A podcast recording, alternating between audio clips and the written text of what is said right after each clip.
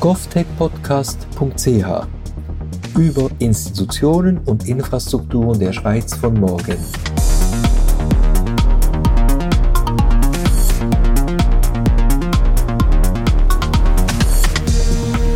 Sie hören den GovTech Podcast. Mein Name ist Rolf Rauschenbach. Herzlich willkommen zur vierten Episode. In wenigen Momenten folgt mein Gespräch mit Jacques Bühler und Jens Piesbergen. Es ist viel die Rede von E-Government und E-Democracy, auch hier im GovTech Podcast. Aber wie steht es eigentlich um die Digitalisierung der Judikative, der dritten Gewalt, neben Parlamenten und Verwaltung? Mit welchen Technologien arbeiten unsere Gerichte heute, die Staatsanwaltschaften und Vollzugsbehörden? Wie sieht deren digitale Zukunft aus? Und wo steht die Schweiz diesbezüglich im internationalen Vergleich? Die kurze Antwort auf diese Fragen lautet Justitia 4.0. Was hinter diesem Begriff steht, erläutern uns heute folgende zwei Personen. Jacques Bühler, er hat in Lausanne über das Notstandrecht dissertiert und arbeitet seit 1986 in unterschiedlichen Funktionen am Bundesgericht. Heute ist er erster Adjunkt des Generalsekretärs des Bundesgerichts und Gesamtprojektleiter Justitia 4.0. Jens Piesbergen, er hat in Zürich Geographie studiert und über flugzeuggestützte Schneekartierung dissertiert. Während 17 Jahren hat er in unterschiedlichen Rollen bei Netzetera gearbeitet. Seit fünf Jahren ist er Programmmanager bei HIS, dem Programm zur Harmonisierung der Informatik in der Strafjustiz, dessen Trägerschaft aus den Kantonen und einigen Bundesstellen besteht.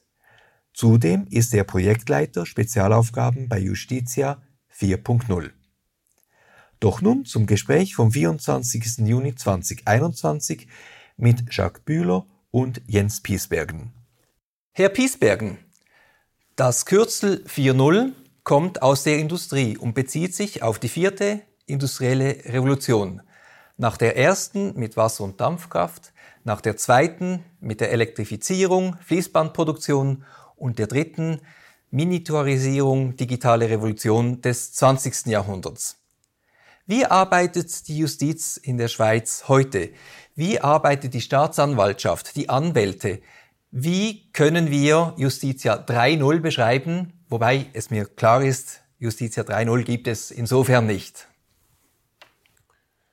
Ähm, heute äh, werden in den Justizverfahren ähm, vor allem papierbasierte Verfahren geführt. Alles dreht sich um Schriftstücke, um Eingaben, um Entscheide ähm, letztlich. Und insofern ähm, ist in den Behörden, gerichtsseitig, staatsanwaltschaftsseitig, bei den Vollzugsbehörden, aber auch bei Anwältinnen und Anwälten, ähm, steht die Verfahrensführung mit ähm, äh, Systemen, mit äh, Geschäftsverwaltungssystemen im Vordergrund, aber letztlich die rechtsgültigen Dokumente sind Papier und die werden ähm, großmehrheitlich per Post oder Kurier fristgerecht äh, eingeliefert.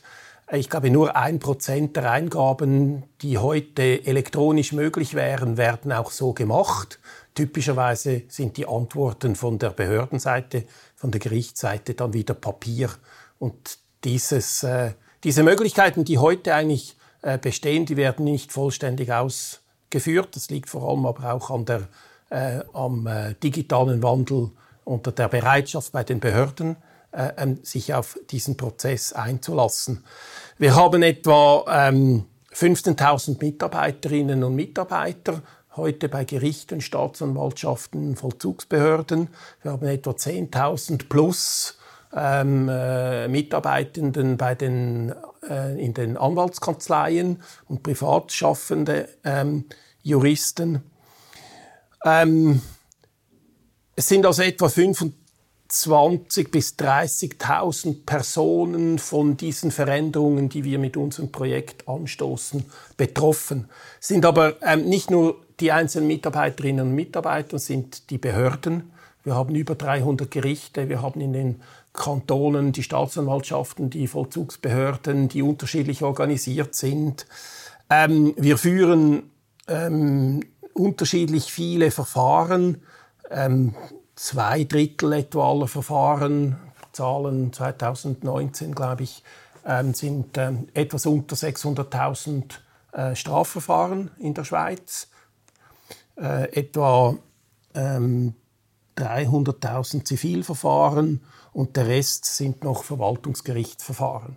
Also Sie sehen, der Strafrechtsbereich auch mit Bußenverfahren ähm, im, im kleineren Umfang, das ist die große Masse, die unsere Exekutiv- und Judikativbehörden ähm, bewältigen, zu bewältigen haben. Und die sind natürlich staatspolitisch ähm, äh, organisiert, entlang der Exekutive oder der Judikative. Und äh, insofern äh, werden da auf Exekutivseite ähm, Staatsanwaltschaften und Vollzugsbehörden äh, sind da gemeint und die Gerichte logischerweise mit allen drei Stufen äh, in den Kantonen und beim Bund äh, ähm, äh, involviert. Letztlich ist es ein föderales System und Sie sehen, das ist relativ komplex, insofern als auch äh, eben die Parteien, die professionell agierenden Parteivertreter da natürlich auch ähm, Einfluss auf die Verfahren nehmen. Das ist logisch. Ich fasse zusammen. Wir haben eine Million, vielleicht etwas mehr Verfahren pro Jahr. Die werden von etwa 30.000 Personen in verschiedensten Behörden auf verschiedenen föderalen Stufen bewältigt. Und heute hauptsächlich ist immer wieder das Papier im Spiel. Herr Bühler, Sie sind Gesamtprojektleiter von Justitia 4.0 und erster Adjunkt des Generalsekretärs des Bundesgerichts und in dieser Funktion auch verantwortlich für die IT. Können Sie uns darlegen, wie die Gerichte, insbesondere das Bundesgericht, heute arbeiten? Ist das Bild der verstaubten Amtsstube zutreffend oder sind auch ohne Justitia 4.0 bereits moderne Technologien im Einsatz? Zur Arbeitsweise äh, der Gerichte allgemein. Äh, es sind 27 verschiedene Gerichtsorganisationen in der Schweiz. Das hat zur Konsequenz, dass auch in der IT, in der Justiz-IT die Landschaft sehr unterschiedlich ist. Zum Beispiel für die künftige Kommunikation mit der Plattform müssen wir dann mindestens sieben verschiedene Geschäftsverwaltungsapplikationen der Gerichte und auch der Staatsanwaltschaften anbinden in irgendeiner Weise mit der Plattform. Die Anwälte, die haben ihre eigene Geschäftsverwaltungsapplikation, die wollen dann auch noch eingebunden werden. Also das gehört so zur, zur Landschaft.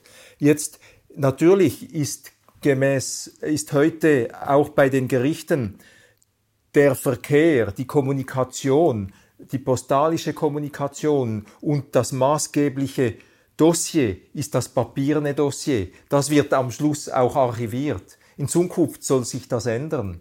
Auch zum Beispiel die Rechnungsstellung.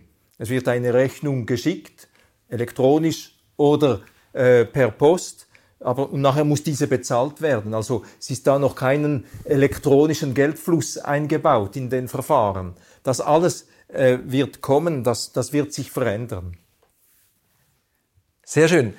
Sie haben gesagt, 27 Gerichtsorganisationen, verstehe ich richtig, das sind die 26 Kantone plus Lausanne? Nein, plus der Bund. Plus der Bund? Bund, also die erstinstanzlichen Gerichte des Bundes und das Bundesgericht. Okay, und die, die Systeme, die sieben, die Sie erwähnt haben, das sind Systeme, die in einzelnen Kantonen gemeinsam zur Anwendung kommen über kantonale Grenzen hinaus, weil der Anbieter an verschiedenen Orten äh, sein System hat verkaufen können. Genau. Okay, also da sehen wir, wir haben zwar eben 27, äh, was soll ich sagen, juristische Entitäten oder Organisationen. Also Justizorganisationen. Genau, aber die arbeiten in Anführungszeichen nur mit sieben Systemen. Äh, sie sind zwar unabhängig, aber technisch äh, dann äh, innerhalb eines Systems ähnlich.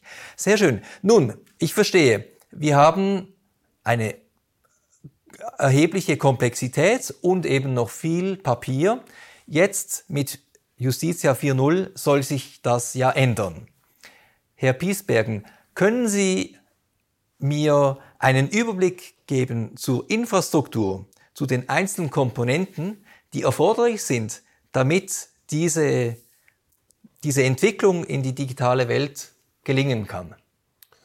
Ähm, da möchte ich zu, zuerst äh, den Paradigmenwechsel erwähnen. Mhm. Oder damit das überhaupt ermöglicht wird. Wir haben die gesetzlichen Grundlagen, die noch nicht äh, äh so sind, dass wir vollständig medienbruchfrei digital in der Justiz arbeiten können. Darauf kommen wir ja noch. Und genau. ähm, äh, wenn wir eben die Infrastrukturen einführen wollen, müssen wir eben diesen Paradigmenwechsel vollziehen. Und das sind zwei Paradigmen.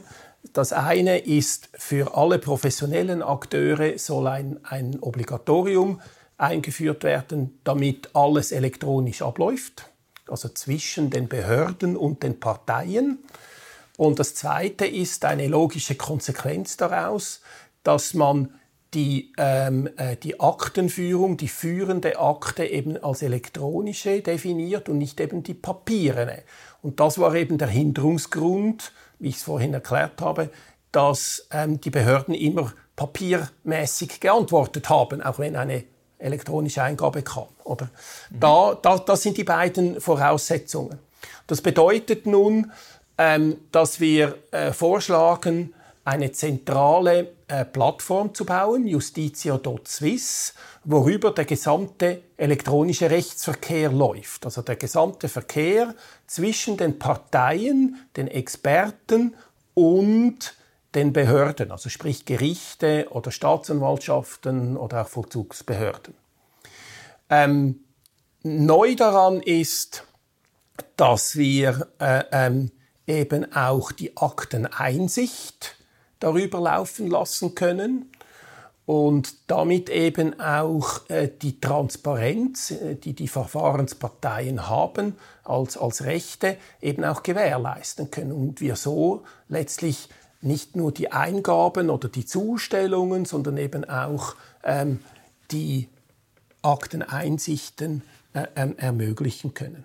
Darf Aber, ich in dem Fall sagen, dass justitia.swiss die neue juristische Werkbank der Schweiz sein wird, an der dann die 1 Million Verfahren geschnitzt, gehobelt äh, und geschliffen werden von den Gerichten, von der Staatsanwaltschaft und so weiter und so fort. Also die verschiedenen Parteien, die in einem Verfahren beteiligt sind, treffen sich dort auf dieser Plattform und bearbeiten ein Verfahren. Ähm, ich würde es leicht anders formulieren. Sie bearbeiten die Verfahren nicht. Ähm, sie, sie können Inputs oder Ergebnisse empfangen oder eben Zwischenresultate ansehen.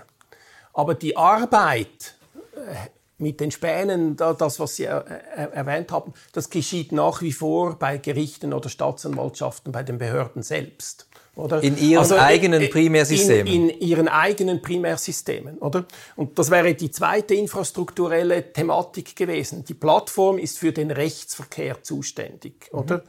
Input, Output plus äh, Einsicht, oder? So im Wesentlichen. Und auf also anderen, ist es, es ist keine Werkbank, es ist, ist eine kein, Kommunikationsdrehscheibe. Ja, es ist eine, eine, eine, eine Drehscheibe, genau, kann man so sagen aber oder sehr simplifiziert. Oder? Natürlich. Nach, na, natürlich nach juristischen Regeln, Verfahrensregeln eine, eine super Dropbox, oder? Aber, aber ich möchte das nicht wirklich äh, äh, ähm, so verstanden wissen, weil Fristigkeiten etc., äh, ähm, Audit Trails etc. Äh, daran hängen, was es eben komplexer macht als nur eine, eine einfache Dropbox. Oder?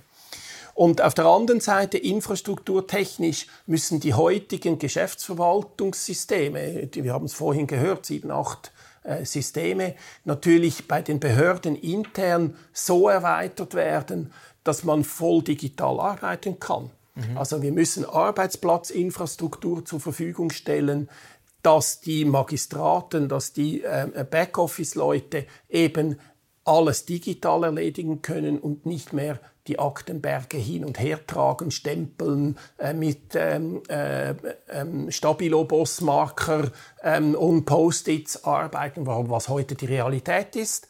Das muss sich ändern und dann ist die revisionssichere Ablage der elektronischen Akte oder? Also die strukturierte Ablage der Schriftstücke in einem Dossier ähm, ist äh, noch nicht überall gegeben. Heute machen wir das papierbasiert. Und das sind die Elemente, die heute auf behördenseitig ähm, auch neu entstehen müssen, damit wir die Prämisse, ähm, die elektronische Akte ist die führende Akte, eben auch revisionssicher umsetzen können. Also Justitia 4.0 als Projekt ähm, stellt diese neue Plattform zur Verfügung. Justitia.swiss. Korrekt. Und auf der anderen Seite äh, äh, unterstützt die Behörden in ihrer Entwicklung auf der internen Verarbeitung der Geschäft oder Erweiterung der Geschäftsverwaltung. Und dieser Aspekt läuft unter dem Titel E-Justizaktie. Korrekt. Oder elektronischer Arbeitsplatz. Mhm. Jetzt, wie muss ich mir das vorstellen, wenn ich als Anwalt oder als Richter oder als andere Person, die zugriffsberechtigt ist, grundsätzlich äh, auf diese justitia.swiss Plattform zugreifen möchte? Wie kann ich das tun? Ähm, also, ähm, wir müssen das erste Mal unterscheiden von den folgenden äh, Interaktionen natürlich. Also es muss einen Onboarding-Prozess geben, wie Sie das beim E-Banking auch kennen, äh, grundsätzlich, dass die Bank Sie identifizieren kann. Äh, das muss natürlich das erste Mal auch geschehen. Ähm, aber letztlich ändert sich dort gegenüber den heutigen Verfahren nicht viel.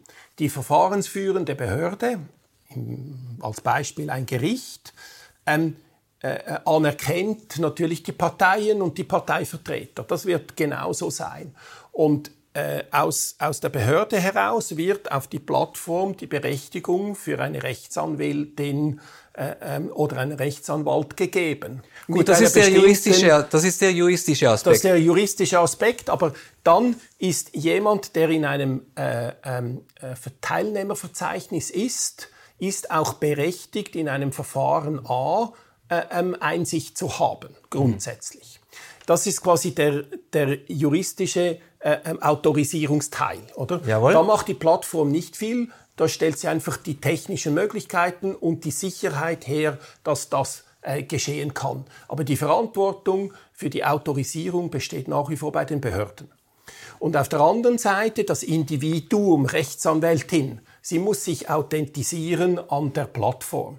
Und da gibt es die heutigen gängigen äh, Regeln, äh, ähm, die man auch überall kennt, mit, mit, mit elektronischen Identitäten. Äh, sie kennen Google ID, Sie kennen äh, eine Behörden-ID heute schon oder eine mögliche E-ID, wie sie vorgeschlagen wurde, letztendlich auch auf gesetzlicher Basis.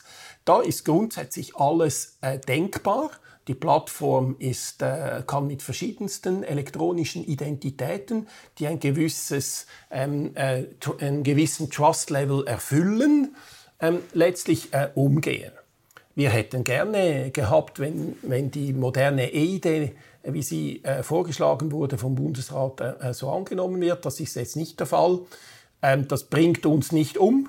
Ähm, das Plattformkonzept eben, wie gesagt, kann mit allen Identitäten grundsätzlich umgehen, die verfügt werden. Also zwischenzeitlich der Bundesrat muss sich dann überlegen, äh, ähm, welche Identitäten wir akzeptieren auf der Plattformseite. Wenn das Gesetz angenommen worden wäre, das äh, Bundesgesetz für elektronische Identifizierungsdienste, welcher Sicherheitslevel wäre bei Justitia.swiss gefordert gewesen? Wäre mittel oder hoch? Hoch. Hoch, also ja. die höchste Stufe. Ja, klar.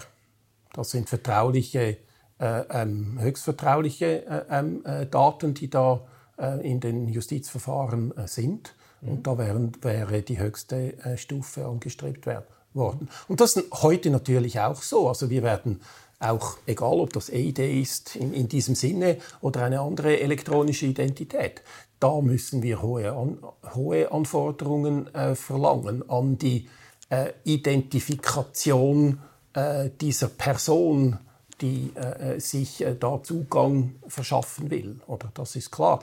Eigentlich, nebst der Drehscheibe, die wir vorher diskutiert haben, ist die Hauptaufgabe dieser Plattform, die Authentisierung und Autorisierung sicherzustellen, allen Nutzern letztlich.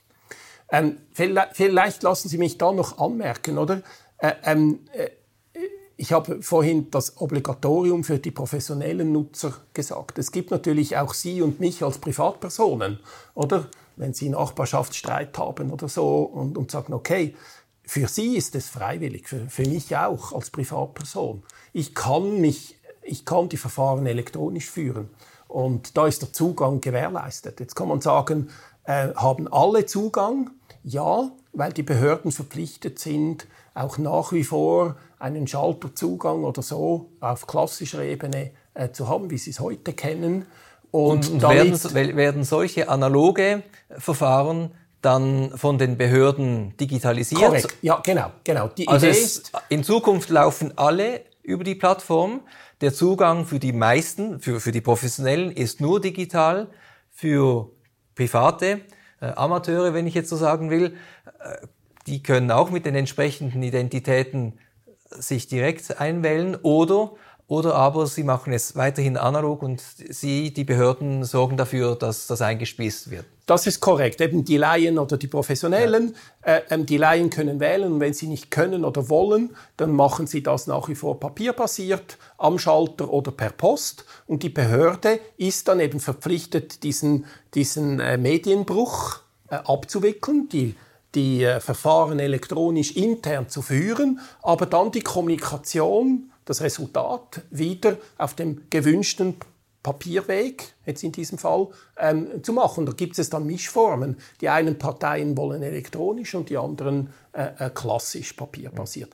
Das wird weiterhin möglich sein, oder? Ähm, denken Sie äh, vielleicht an, an, an ältere Personen, Personen, wo, die keinen Zugang zu Computern haben oder so oder sonst wie äh, äh, verhindert sind. Denen dürfen wir den Zugang zur Justiz nicht verwehren. Jetzt haben wir über elektronische Identitäten gesprochen, aber die Identität ist ja in einem Prozess immer einfach sozusagen das Eintrittsticket oder der Schlüssel.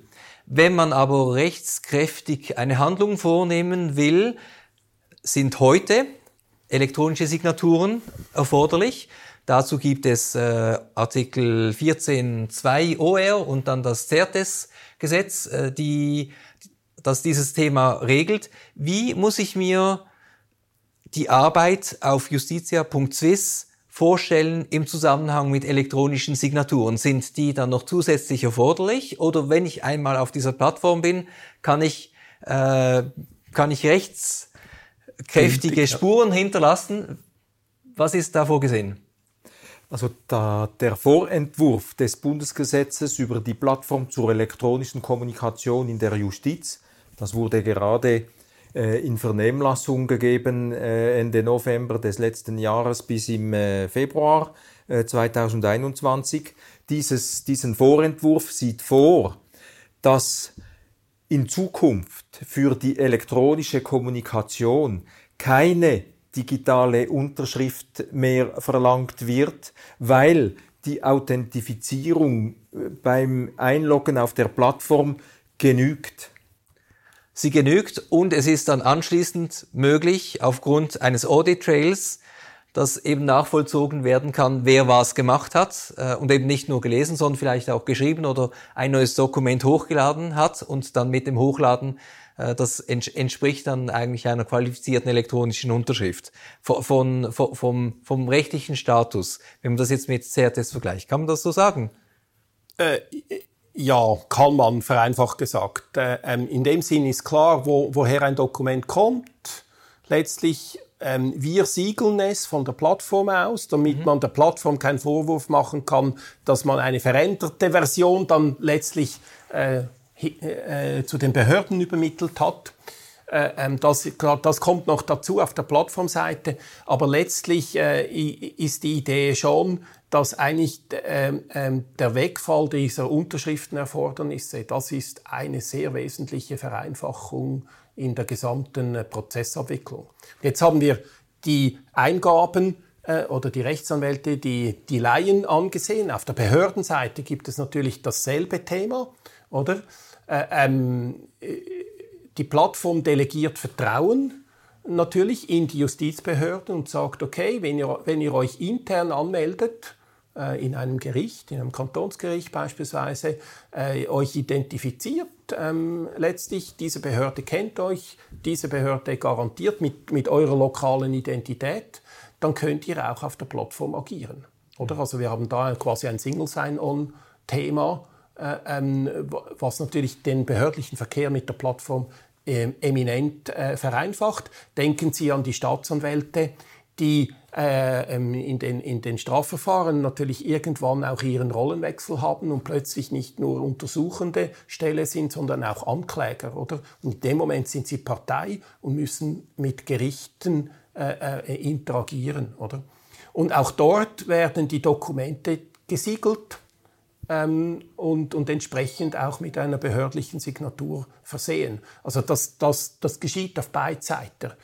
Ähm, wir verlangen nicht, dass die Anwälte oder ein Laie ähm, ein Dokument selber siegelt. Das macht die Plattform, das ist eine, eine äh, Arbeitserleichternis. Auf Behördenseite machen sie das selber.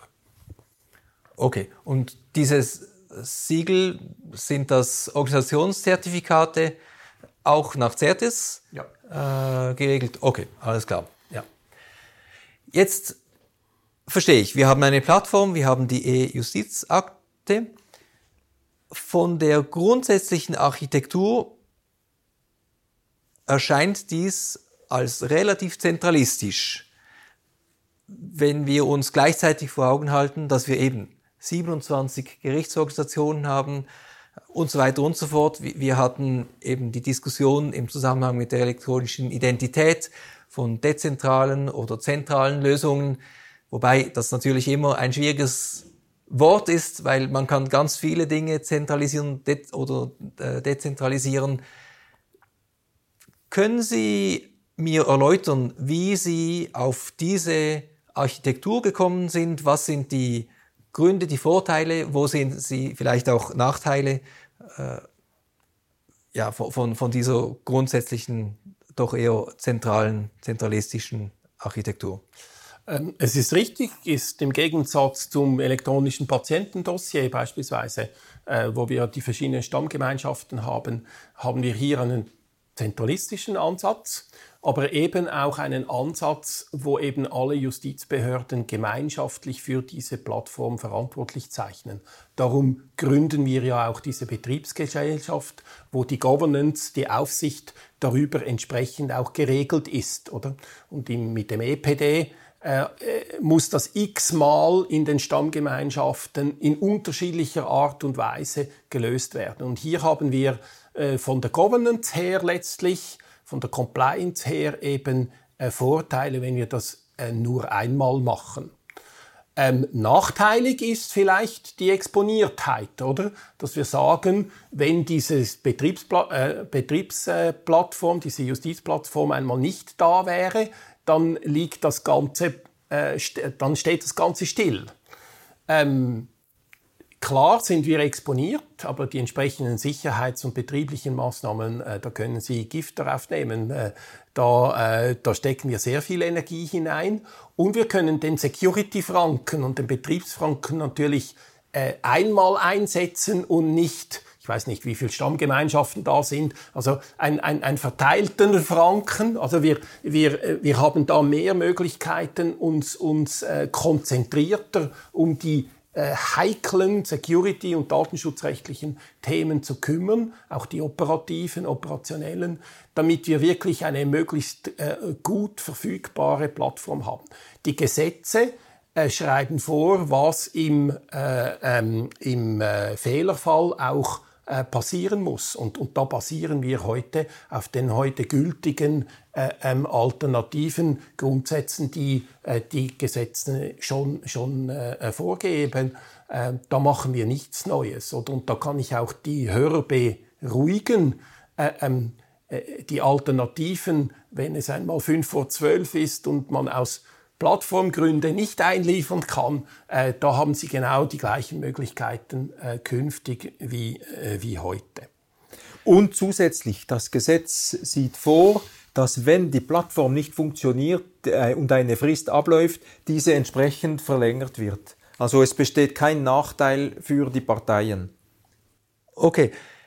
Jetzt haben wir einerseits eben den möglichen und nicht wünschbaren Fall, dass die Plattform äh, da niederliegt, für eine Zeit, eine Zeit lang. Das andere ist eine Attacke im Sinne von, äh, wir möchten mal sehen, was da für Verfahren laufen. Ja. Äh, inwiefern kann man justitia.swiss als Schweizer Honigtopf äh, bezeichnen, wenn man einmal auf diesem System ist, wie viel sieht äh, man äh, als Hacker? Ja, da, ähm, das ist natürlich eine, ein, eine zentrale Frage und wie weit komme ich, oder, als Hacker, oder? Ich, ich, ich hänge mich ja von einem Honigtopf zum anderen, oder? Typischerweise, bis ich meine, meine Ziele erreicht habe, oder? Ähm, auf der Plattform selber haben wir im Wesentlichen nur Kopien der Originaldokumente, auch wenn ein Original im digitalen Sinn ja schwer definierbar ist, oder? Aber letztlich die, die Originalverfahrensdaten, die liegen bei den Behörden und da haben wir keine durchgängige Verbindung. Oder wir haben da die ähm, technischen Aufrufe äh, über APIs, die sind natürlich entsprechend modern gesichert, so wie wir uns das vorstellen, äh, äh, logischerweise. Ähm, auf der Plattform selber äh, ähm, äh, bekommt man natürlich grundsätzlich nur da Zugriff, wo, wo es, äh, äh, wofür man berechtigt ist. Das ist die Frage, wenn eine attackierende äh, Person in welcher Art und Weise kommt sie daher, oder? Ähm, da bin ich vielleicht zu wenig der Security-Spezialist, äh, aber wir schauen da schon sehr, dass die Hürden, die Firewalls im weitesten Sinne, die, die Abstraktion, äh, so auch netzwerktechnisch, logisch, galvanisch getrennt äh, auf, aufgesetzt ist, dass äh, möglichst wenig äh, abhanden kommen kann. Die Frage ist, was sind die Motivationen? Ist es Informationsgewinnung? Ist es Datenmanipulation? Ähm, an der Datenmanipulation kann die Plattform nicht viel bieten, weil ja die Originaldokumente bei den Behörden liegen.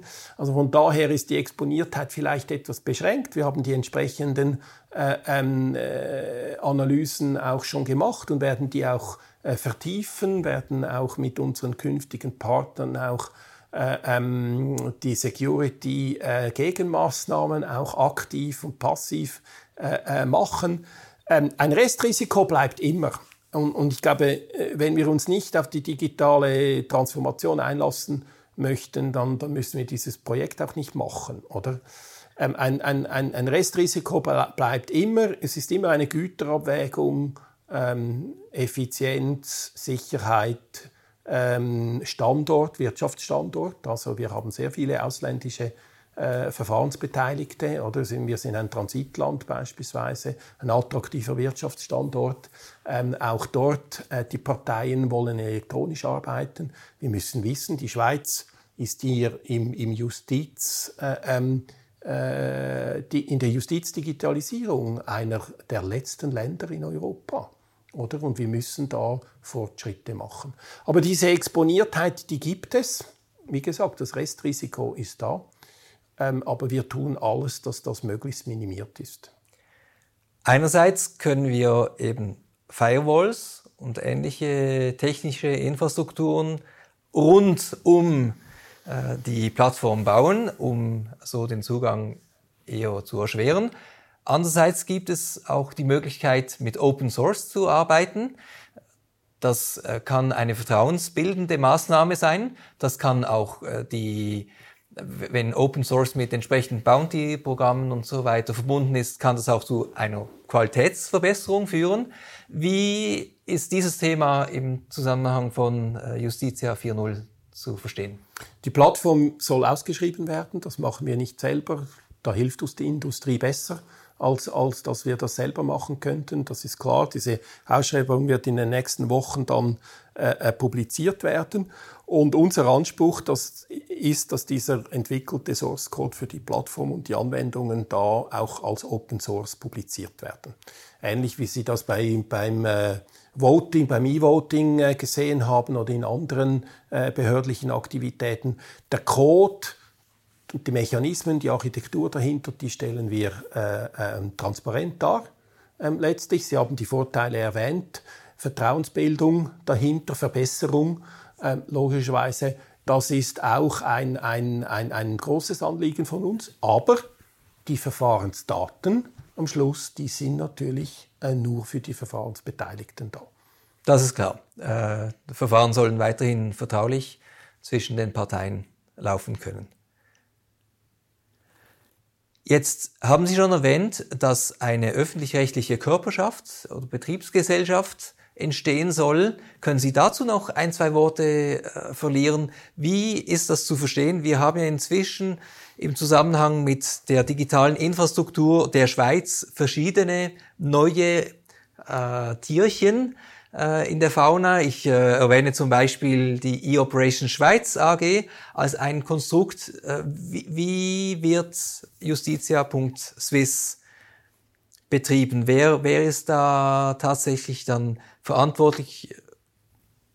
Eben, also äh, ähm, da müssen wir eben genau äh, äh, ähm, im, im, im Auge behalten, dass das schweizerische Justizsystem eben föderal organisiert ist und eben entlang der äh, staatstragenden Säulen, Exekutive, Judikative. Und ähm, diese Plattform soll eben in der Hand der Justizbehörden betrieben werden. Und das ist eben ein ganz großer Unterschied zu den normalen verwaltungsorientierten äh, äh, ähm, Einheiten, Also das BIT wird BIT, Justitia sicher nicht betreiben. Äh, das sage ich jetzt noch nicht, oder? Weil das BIT auch, auch in, in anderen äh, äh, Themen aktiv ist. Aber letztlich die Körperschaft, die Organisation, die den Betrieb verantwortet, die Aufsicht hat, die Finanzierung sicherstellt, ähm, die Governance hat, auch ähm, das Fach-Know-how zusammen mit den Lieferanten diese Plattform zu betreiben und weiterzuentwickeln, das soll in der Hand der Justizbehörden sein, nämlich Gerichte aller Stufen und Exekutivjustizbehörden aller Stufen letztlich. Und das ist ein großer Unterschied zu, zu, zu anderen Vorhaben. Und darum soll es eben diese Körperschaft geben. Wer dann effektiv der Operator ist, und Sie haben BIT erwähnt, oder eben irgendwie, ich sage mal, äh, ähm, eine, eine Informatik AG äh, ähm, le äh, letztlich. Das ist dann Sache der Körperschaft zu entscheiden, oder? Und, und ähm, das kann ein staatlicher Betreiber sein, man kann auch ISCE OPD sich vorstellen, man kann äh, ähm, sich auch andere äh, staatliche äh, Betreiber vorstellen, aber wir denken eben auch, dass die Privatwirtschaft da eben auch kompetente Betreiber sind und darum machen wir auch dann die Ausschreibung.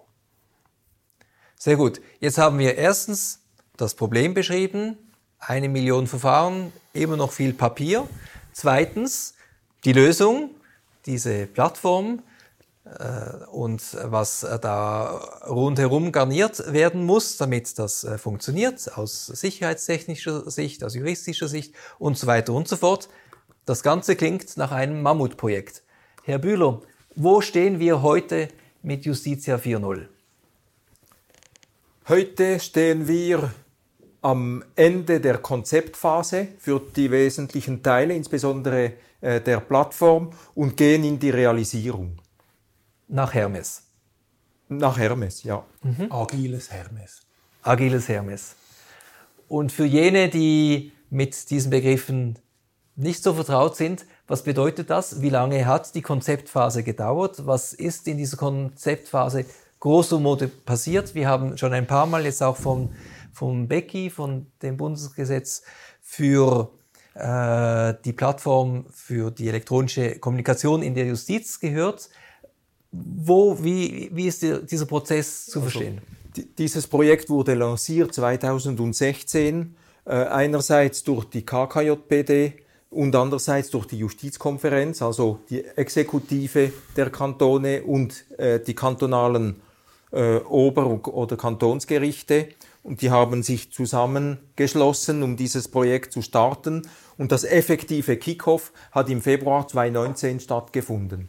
Und anschließend haben wir mit Benutzern aus allen Sprachregionen, aus den Kantonen, haben wir äh, die Bedürfnisse aufgenommen. Es waren 150 Leute beteiligt in allen Funktionen, auch An die Anwaltschaft äh, war dabei vertreten und haben wir diese Bedürfnisse aufgenommen. Und das hat dann zu den Konzepten geführt, die uns jetzt erlauben, die äh, Anforderungen an die Plattform äh, herauszugeben im Hinblick äh, auf diese Ausschreibung.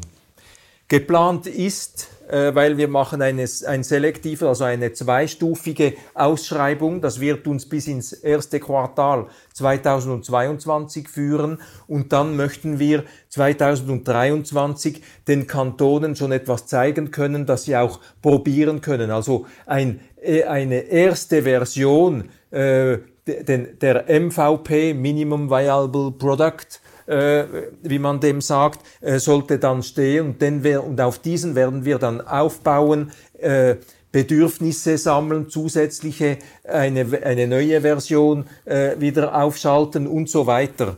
Äh, auf der Gesetzesschiene, da wurde ja im Ende 2020 bis im Februar 2021 dieses Gesetz für die Plattform zur elektronischen Kommunikation in der Justiz in Vernehmlassung gegeben. Nächstes Jahr soll der Bundesrat die Botschaft und einen Vorentwurf zuhanden des Parlaments äh, äh, verabschieden, eher in der zweiten Hälfte des Jahres, so dass es 2023 in die, ins Parlament gegeben äh, könnte und äh, gemäß Schätzung auf, vom November des letzten Jahres des Bundesamtes für Justiz soll das Gesetz frühestens 2023, 2025 in Kraft treten. Also es geht noch eine Weile. Und was in den Vernehmlassungen angestrebt wurde, das ist, dass da ab Inkrafttreten des Gesetzes noch eine Übergangsphase von zwei Jahren besteht, damit sich die Anwälte, damit sich die Justizbehörden auch einstellen, anpassen, ihre Abläufe ändern können, wo nötig, äh, auf, die, äh, auf die elektronische Akte und auf die elektronische Kommunikation. Vielleicht noch eine Ergänzung dazu. Sie haben vorhin die auch Sandboxes erwähnt letztlich, also in der Konzeptphase war uns extrem wichtig, dass wir ausgewählte Problemaspekte mit ähm, kleinen Proof of Concepts realisieren können und so letztlich einerseits ähm, unsere Vorstellung, was wollen wir ausschreiben, was benötigen wir wirklich, was ist technisch lösbar, äh, ähm, äh, herausfinden. Wir reduzieren damit das gesamte Projektrisiko, ähm, dass wir ähm, wir, also das Scheiterungsrisiko äh, logisch oder erhöhen den Projekterfolg damit könnten aber auch frühzeitiger einen gesamten Projektabbruch machen, wenn wir sagen, nein, es ist nicht machbar. Und unsere Sandboxen, da haben viele Kantone mitgemacht in unterschiedlichen Aspekten.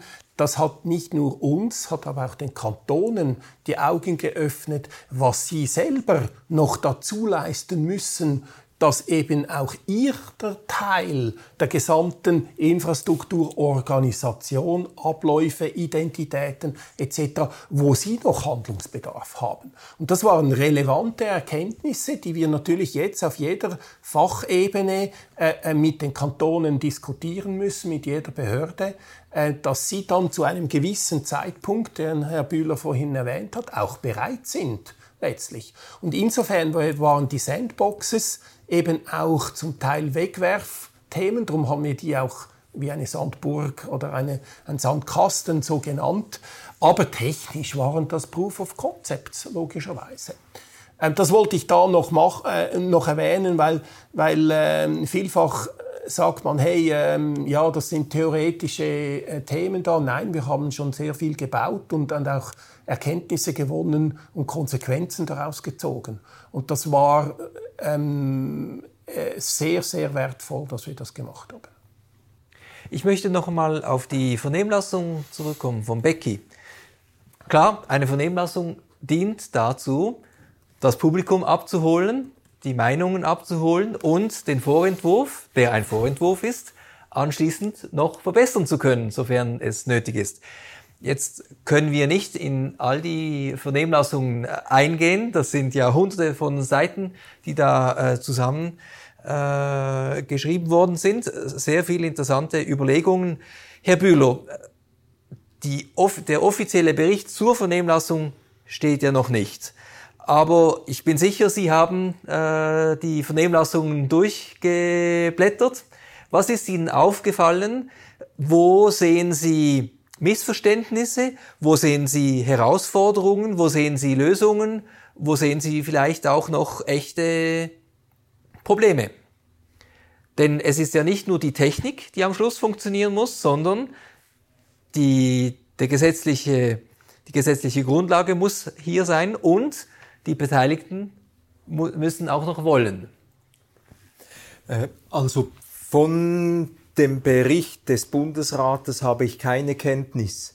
Äh, erst heute Nachmittag gibt es der erste Vortrag extern eines Vertreters des Bundesamtes für Justiz, der die Analyse bekannt gibt.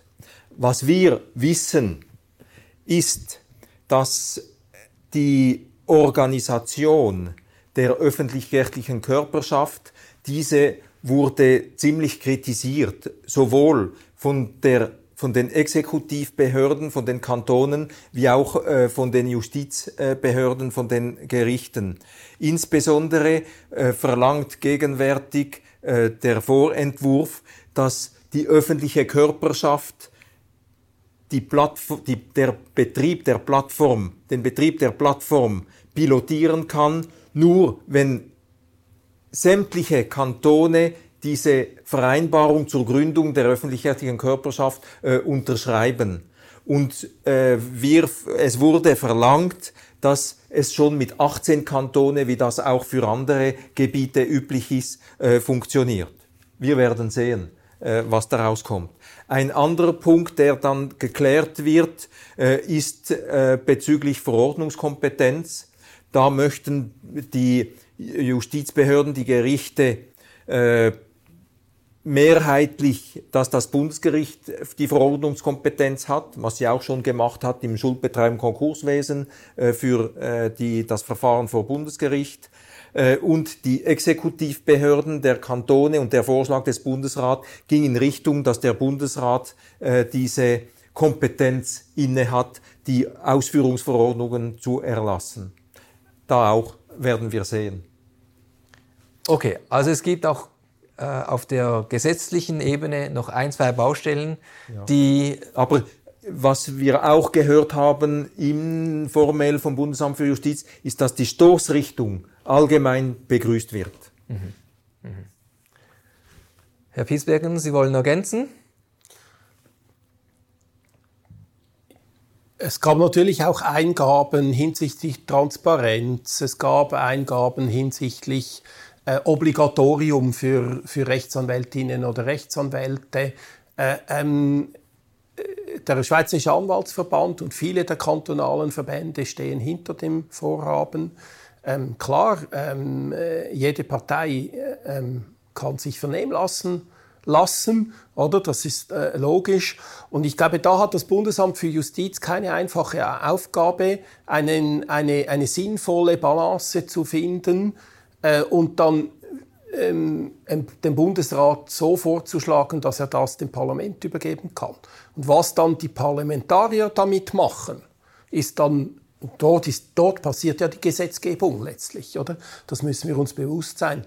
Das ist dann nochmal eine andere eine andere Schiene. Also die parlamentarische Diskussion auf Bundesebene ist die eine Schiene und dann gibt es viele kantonale Erlasse, die natürlich nachgeführt werden müssen. Oder jetzt sprechen wir nur auf die, auf die, auf die äh, Themen, die auf Bundesebene äh, ähm, geregelt werden können. Aber die Kantone müssen ihre äh, Gerichtseinführungsgesetze, die müssen die Vollzugsgesetze, allenfalls Datenschutzthematiken etc. alles nachführen. Und da haben wir natürlich bis äh, Ende, Ende 25, 26 natürlich viele Themen vor uns, oder? Auf dieser gesetzgeberischen Schienen, auf allen föderalen Stufen, oder?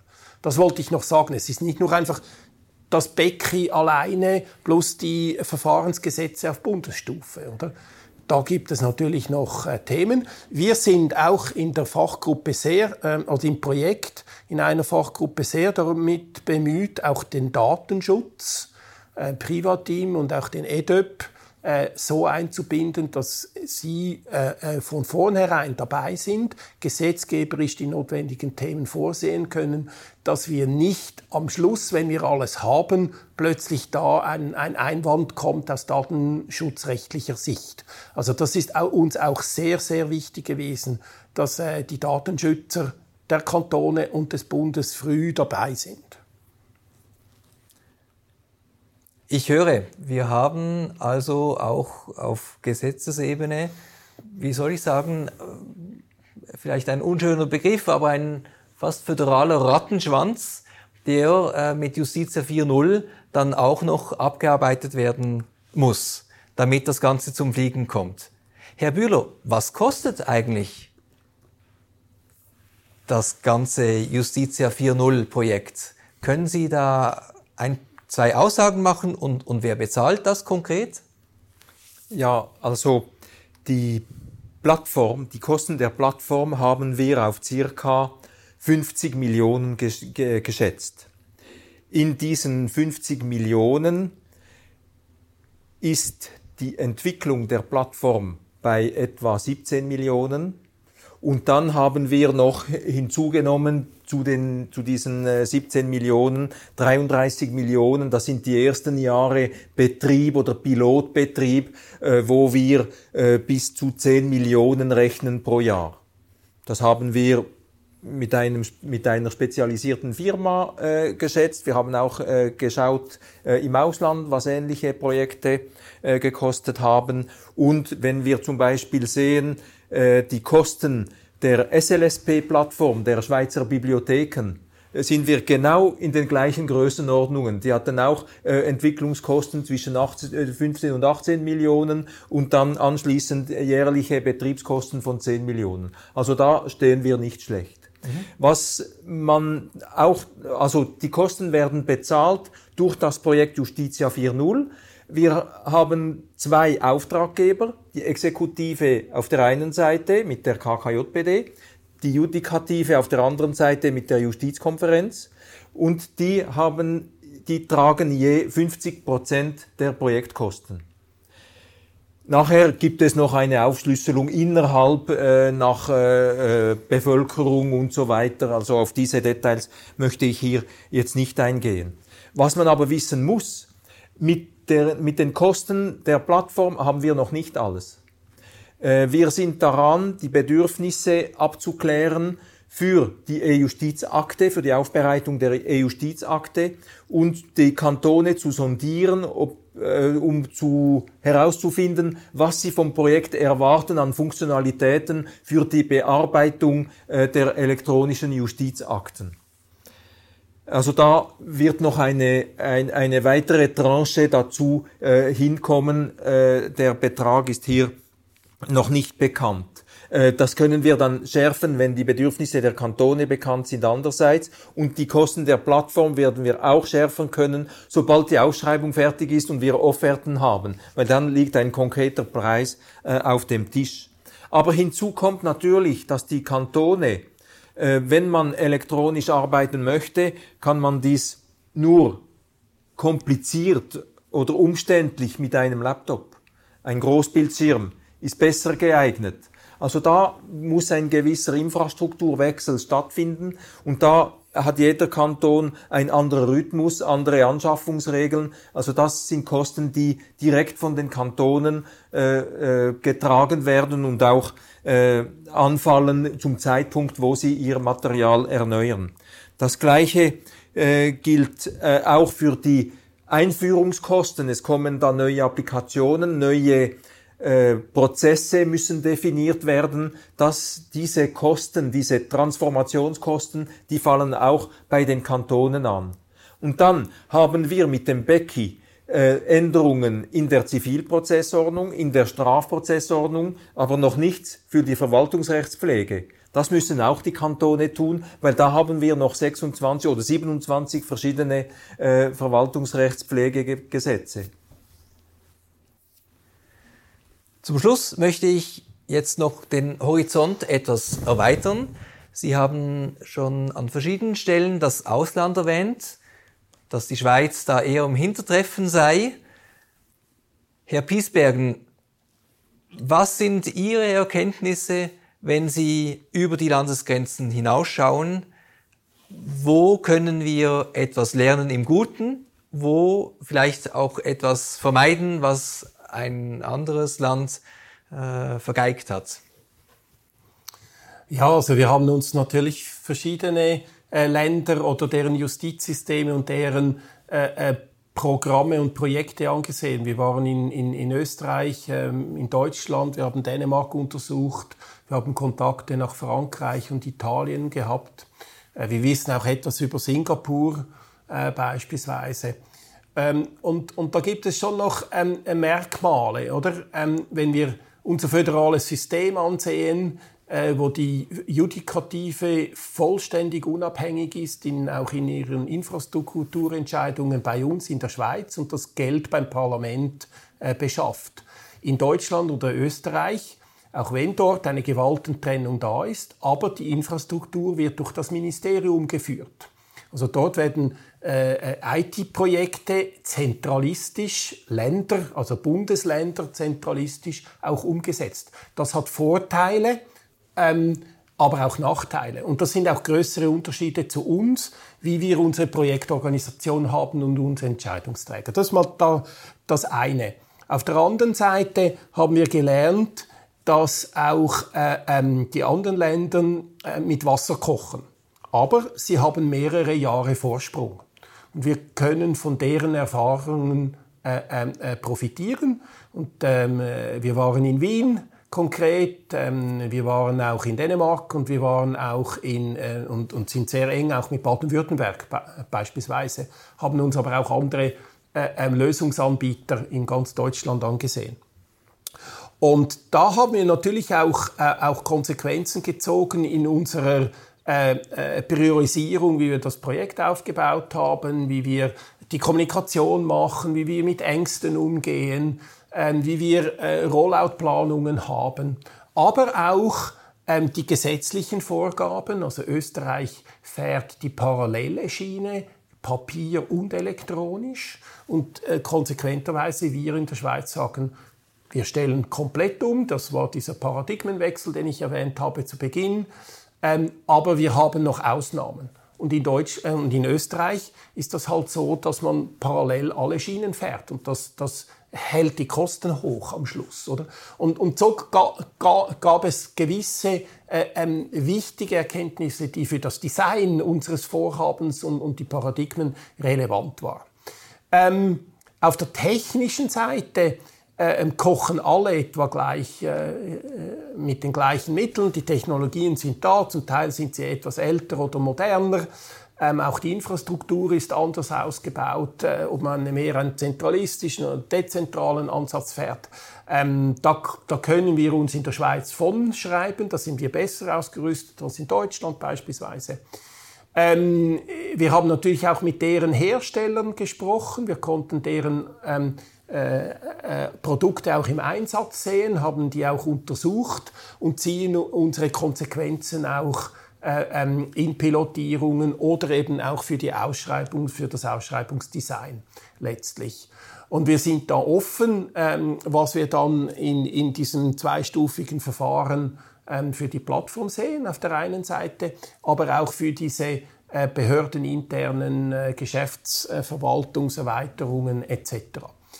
Das Konzept unserer Plattform, das gibt es in Deutschland nicht oder, oder nur sehr beschränkt.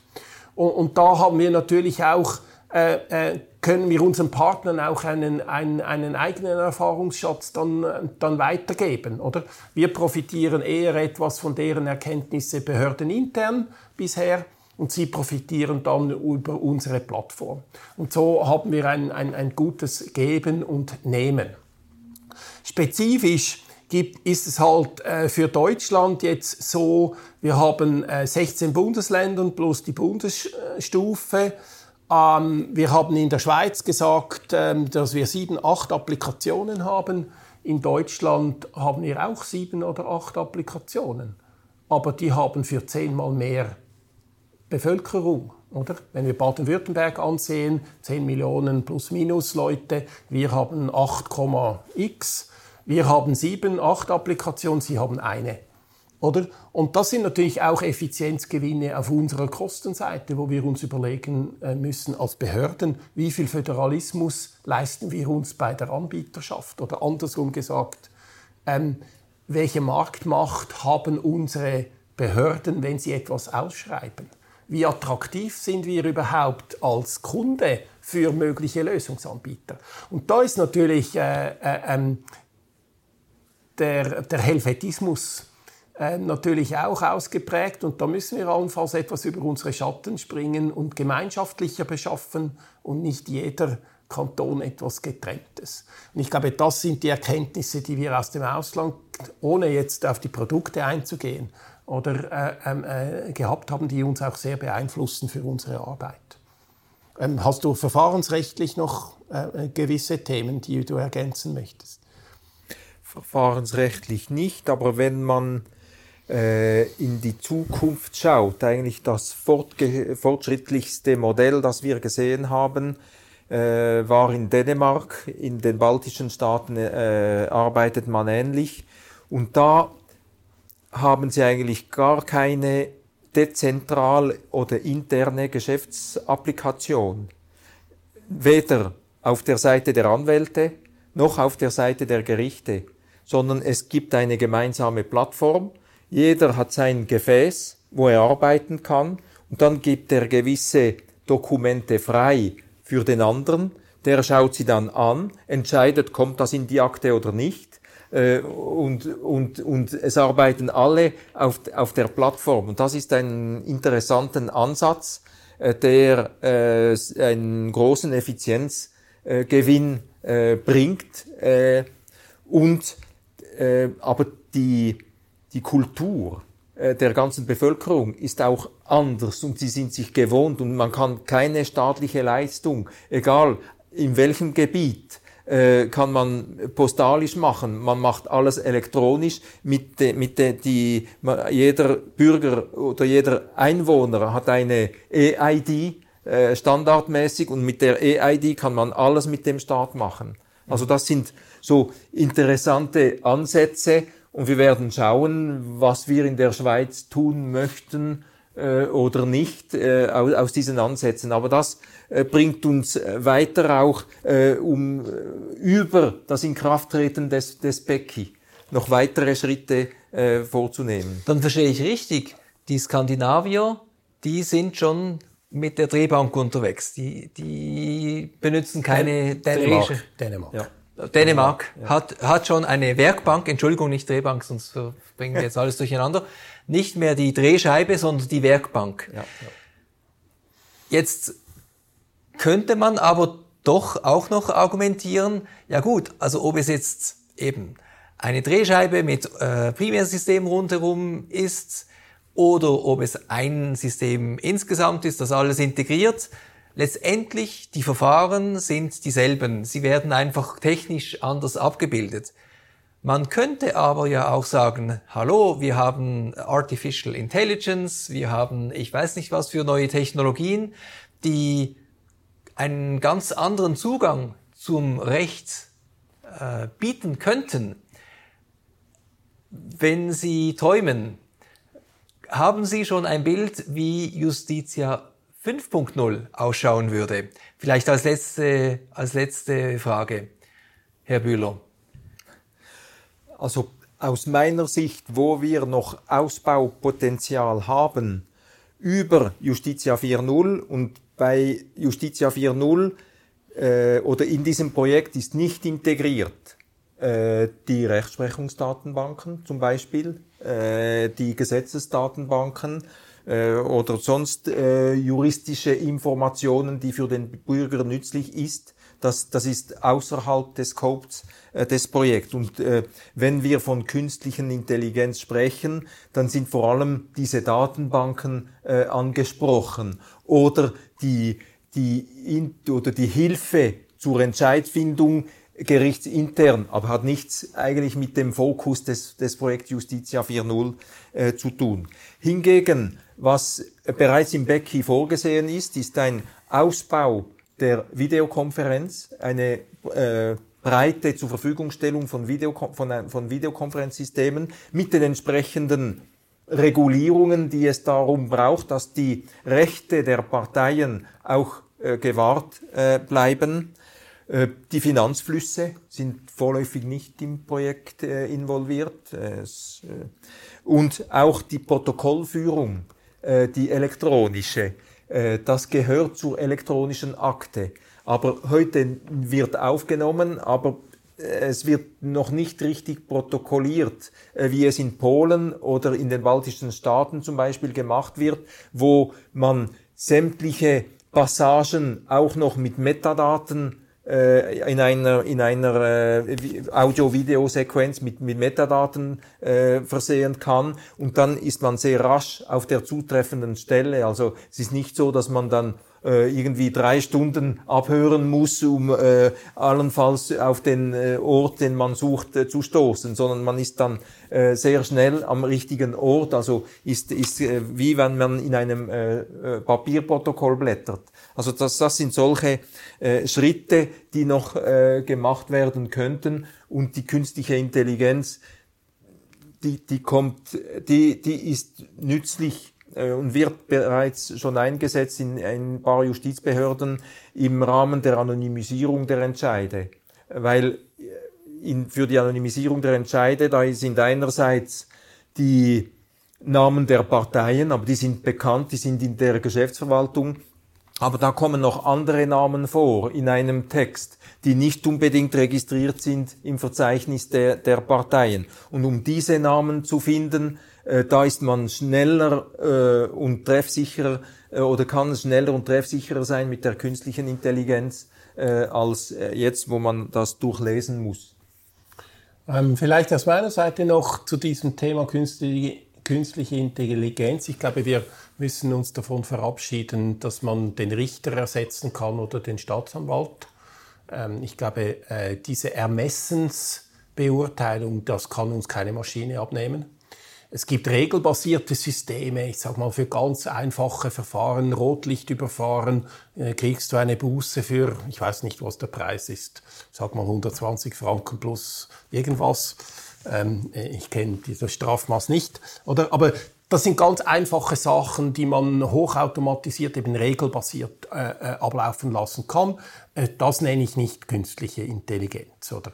Ähm, ich glaube, ähm, ob ich bei den Parteien eine Chance für Erfolg in einem Verfahren habe, wo ich andere Urteile auswerte mit meinen Rahmenbedingungen, da gibt es für die Rechtsanwälte eben sinnvolle künstliche Intelligenzsysteme, die die Erfolgswahrscheinlichkeit, die Streitbarkeit in einem Verfahren äh, vorhersehen oder, oder abschätzen können. Das sind sicherlich gute Systeme, aber für die Anwaltschaft und nicht für die Behörden.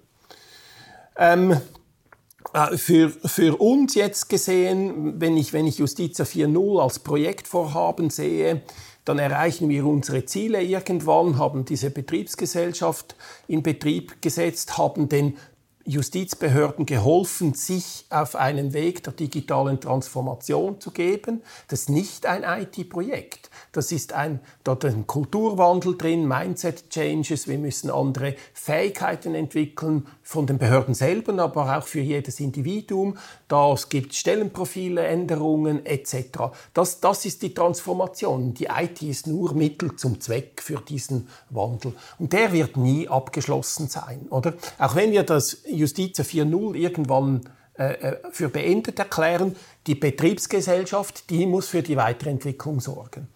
Und heute sagen wir, die Digitalisierung hier hat immer noch das Papier im Fokus, oder? Auch halt einfach, ein, einfach als, auf elektronischer Basis, oder? Das Schriftstück.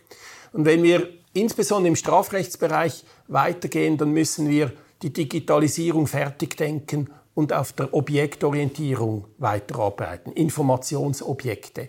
Ähm, wir haben digitale Spuren überall. Die werden in den Ermittlungs- und Strafverfahren gesammelt, die werden dann zu Verfahrensentscheiden äh, äh, geführt, aber wir müssen diese Informationsobjekte verwalten oder, und, und, und, und bewirtschaften können. Und dahin geht insbesondere bei den Strafverfahren äh, die Tendenz. Also Andersrum gesagt, wir müssen uns auch on beyond Justitia 4.0 uns überlegen, wie sehen die künftigen Geschäftsverwaltungen aus. Bevor ich mich heute von Ihnen verabschiede, lade ich Sie ein, mir Ihre Reaktionen und Anregungen mitzuteilen. Auf www.govtechpodcast.ch finden Sie alle Angaben, wie Sie mit mir in Kontakt treten können. Insbesondere interessiert mich Ihre Meinung zu folgenden Fragen. Welche Anforderungen stellen Sie an das Justizwesen von morgen? Ist aus Ihrer Sicht die Digitalisierung der herkömmlichen Rechtsverfahren ausreichend oder gehen Sie davon aus, dass aufgrund der neuen Technologien diese von Grund auf neu gedacht werden müssen? Und nicht zuletzt, wie viel Föderalismus wollen Sie bei der Judikative? Natürlich freue ich mich, wenn Sie meinen Podcast auf der Plattform Ihrer Wahl abonnieren, bewerten und persönlich weiterempfehlen. Ich danke Ihnen für Ihre Aufmerksamkeit und hoffe, dass Sie mir gewogen bleiben. Ich, Rolf Rauschenbach, wünsche Ihnen bis zur nächsten Episode nur das Beste und verbleibe mit demokratischen, rechtsstaatlichen und föderalen Grüßen.